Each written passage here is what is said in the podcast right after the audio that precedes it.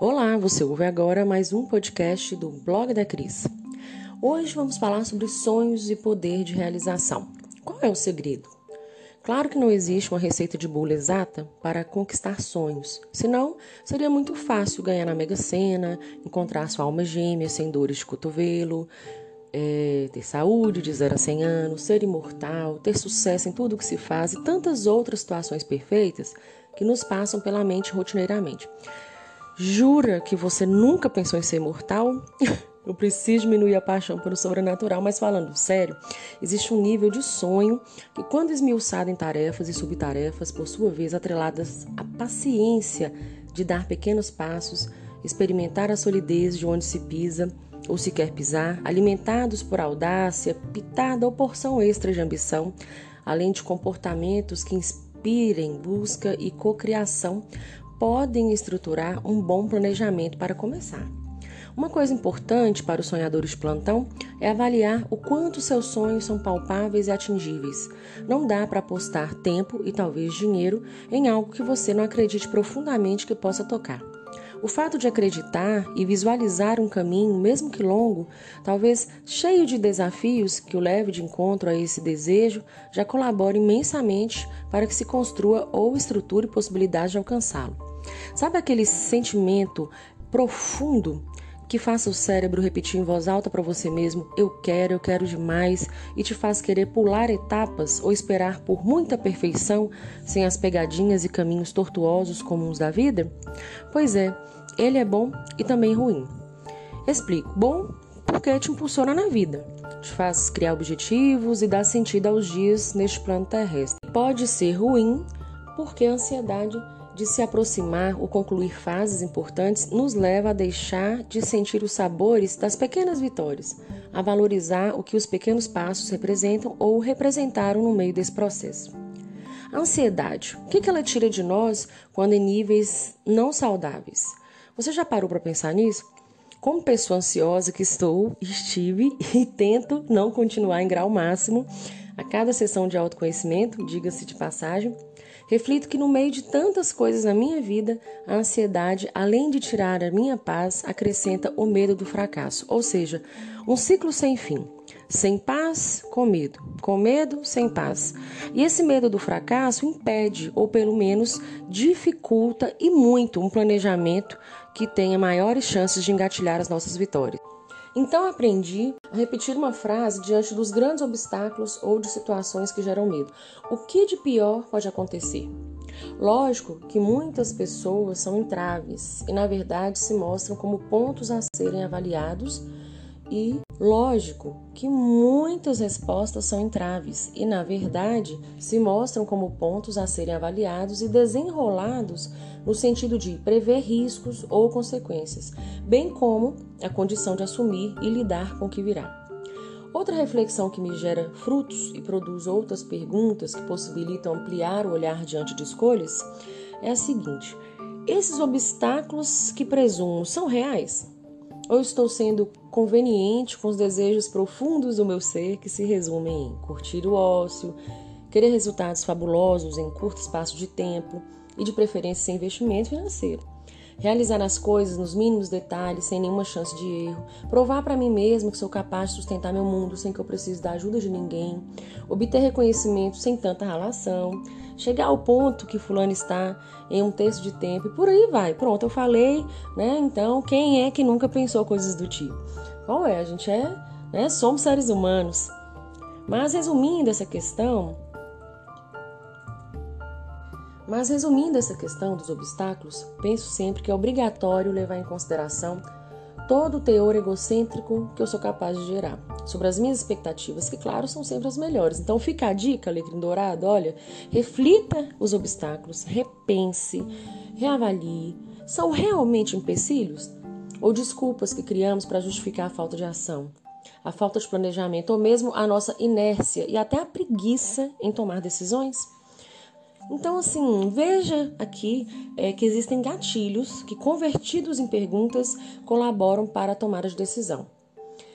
A ansiedade, quando não saudável, o que ela tira de nós? O que de pior pode acontecer se der errado? Esses obstáculos são reais? Então me arrisco a dizer que muitos de nós temos sonhos engavetados, grandes, médios e pequenos, que muitas vezes estão lá forrados por uma camada espessa de reclamações, uma gaveta cheia de sonhos e todos enterrados em lamúrias. Mas enfim, retomando todos esses raciocínios que vem costurando aí ao longo dos meus até os dias desse fatídico ano de 2021, que são 39 anos de vida, penso que querer nem sempre é poder. Eu gostaria de dizer que sim, querer é sempre poder, que você sempre vai conseguir, ou que sempre consegue o que se deseja, mas eu esbarro nesse sempre. E não acho justo reforçar esse tipo de coisa, porque se fosse só questão de querer, sim, querer é para todos, mas alcançar o que se quer é para quem realmente se disponibiliza, assume os erros, não prevê derrotas e sim aprendizados, não tem vergonha de errar de perder, de se ferrar por abraçar decisões, justamente porque sabe que se assumir os riscos e repensar os comportamentos que levou a todos os desajustes, existem chances de mudar o rumo das coisas, simplesmente porque reconhece o caminho que fez. Essa pessoa não culpa os outros, os governos, qualquer tipo de poder público, sua falta de conhecimento, porque se vê capaz de adquirir conhecimento suas companhias, os conselhos de consultores, as promessas que não foram cumpridas, o tempo que se tornou perdido, as trocas que fez ao longo da vida. Essa pessoa que alcança sonhos, ela realmente está disposta a avaliar seu comportamento. Ela amplia o olhar por momentos ou instantes, ela desfoca de como gostaria que fosse e faz o que é preciso. Ela leva o significado da palavração ao pé da letra e faz acontecer. Vai ter dor? Vai ter cicatriz, farpas da vida que vão demorar de sair? Talvez, mas e daí? Qual é o tamanho da sua força? Ou melhor, qual é o nível de força que precisamos para mudar e o que precisamos fazer primeiramente para nos mexer e obter esse poder de realização? Olha que vale a pena pensar até qual é seu nível de necessidade de mudança de 0 a 10. Pois é, aqui tem segredo e este é você quem sabe melhor do que ninguém. Não tem livros de autoajuda, gurus, métodos de sete por não sei quantos dias para alcançar resultados de mais de cinco dígitos e olha, não tem problema continuar olhando seus sonhos enterrados na gaveta não. Trata-se mesmo de escolha. Mas sempre vale a pena refletir sobre. Já contei que minha mãe mudou a vida dela em oito anos e fez isso depois dos 50, quando ainda só tinha a quarta série? Pois é, um belo dia, como canta minha diva Rita Lee, um belo dia ela resolveu mudar e fazer tudo o que queria fazer. Maria de Lourdes decidiu, aos 50 anos, estudar o ensino fundamental e o médio em dois anos. Ela decidiu pelo ensino privado, mesmo sem ter condições.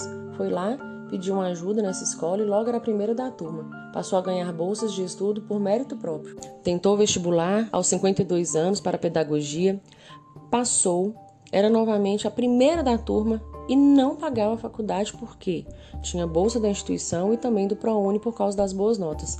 Aos 55, se não me engano, assumiu uma escola fazendo uma dívida a médio prazo, ou seja, ela pegou o negócio e tinha que fazer render para quitar a dívida, sem empréstimos, sem aporte, com a cara e a coragem e também com a confiança que havia conquistado com sua polidez e honestidade. E não pense que a vida dessa mulher era fácil, era plena. Ela tinha inúmeras demandas pessoais que lhe causaram sofrimentos que poderiam ter reduzido essa força toda que ela aplicava na busca pelos sonhos. Bom, o negócio era uma escola infantil, então ela tinha que ter X alunos para pagar o valor mensal da dívida, mais as contas do dia a dia com estrutura, colaboradores e também para suas despesas e, claro, para juntar um saldo que possibilitasse a compra do tão sonhado carro vermelho. Aquele que ela sonhou ainda quando tinha 13 anos de idade. Como não ser fã dessa mulher fantástica que tive a sorte de ter como mãe? Aos 59 anos, ela adquiriu seu carro zero quilômetro na cor vermelha, um Renault, lançamento. Não foi usado, ela não tinha grandes posses, seu dinheiro era contabilizado em um caderninho, mas o seu sonho era um carro novo. Qual é o problema? Aos 61 anos de idade, ela nos deixou, uma morte trágica e rápida, e toda vez que eu choro de saudade, eu busco ver além da dor da perda da minha mãe. e enxergar as vitórias dela. Cada uma e como ela viveu todos os seus desejos de 50 anos de vida em 10 anos. Eu aprendi com o tempo que essa é a história dela e não a minha, porque eu tinha outros espaços para construir os meus próprios sonhos do meu jeito. Mas sempre me cobrei inspiração. Ainda tenho esses resquícios porque ela é uma inspiração para mim. Se isso não te diz nada incrível, só posso te dizer que me diz muito. Minha mãe que assim como eu tinha pouca condição financeira quando enfrentou a vida do jeito que dava conta, exceto nas épocas em que não tinha nenhuma, mas tinha o poder em realizar, e este superestimou o querer. Ela foi além e colocou nas mãos, já com tantas marcas do tempo e dos serviços domésticos, tudo o que ela almejou, exceto o que dependia dos outros. E aqui eu falo do meu pai, mas é pano para manga e era coisa do amor deles. O poder de visualizar um futuro e mesmo sem as tão almejadas e supervalorizadas oportunidades, não foram freios para o primeiro passo dela, que foi buscar conhecimento. Ela sacrificou muita coisa. Ela trocou noites de sono pelo estudo, ela reorganizou toda a rotina doméstica, ela bateu cabeça com o que não entendia, ela se especializou em ensino infantil e se preocupava de noite com as filhas e também com o grande amor da vida dela. Então, pensa comigo, se o que essa mulher mostra para nós não é uma imensa capacidade de superação, de planejar sem grandes recursos, sem aportes e sem apoio maior que não fosse os das pernas e da inteligência. O fato de olhar para ela, quem havia se tornado e o lugar onde estava naquele momento cinquentão, e principalmente ter puxado toda a responsabilidade para si, olha aí o tal do logos interno, hein? Assumindo essa condição de submissa do meu pai, de um estudo fragmentado pela pobreza e falta de condição financeira, e também pela condição física de ser humana, porque somos quatro filhos e tantas outras tribulações que Dona Maria de Lourdes enfrentou. Quando olho para a minha história, vejo que aprendi a maior lição que poderia, a de não atribuir a ninguém além de mim mesma os resultados alcançados e principalmente os não alcançados. Logicamente que as coisas acontecem e produzem consequências que não controlamos, mas é necessário voltar aos gatilhos racionais misturados aos emocionais, porque nós não somos máquinas. Será obstáculo real mesmo? O que de pior acontecerá? E, cara, o que essa ansiedade toda está tirando do meu ser neste momento? Como lidar com isso? A quem devemos satisfação? Devemos satisfação? O sucesso pode ser rápido para uns, demorado para outros. O que importa, na minha humilde opinião, é o caminho que cada um faz, a honra que se carrega, a dignidade que se alcança, os sonhos pequenos e médios ou grandes que são vividos. Portanto, penso que nunca, jamais devemos deixar de olhar para dentro de se reconhecer ou autoconhecer, entender aonde ou ao que pertencemos e optar pelo que pode nos gerar mais expectativa de vida, observando sempre o nível de força que necessitamos para fazer acontecer. Não é receita de bolo, porque a maneira como pensar e realizar cada coisa dessa é o ingrediente secreto de cada indivíduo.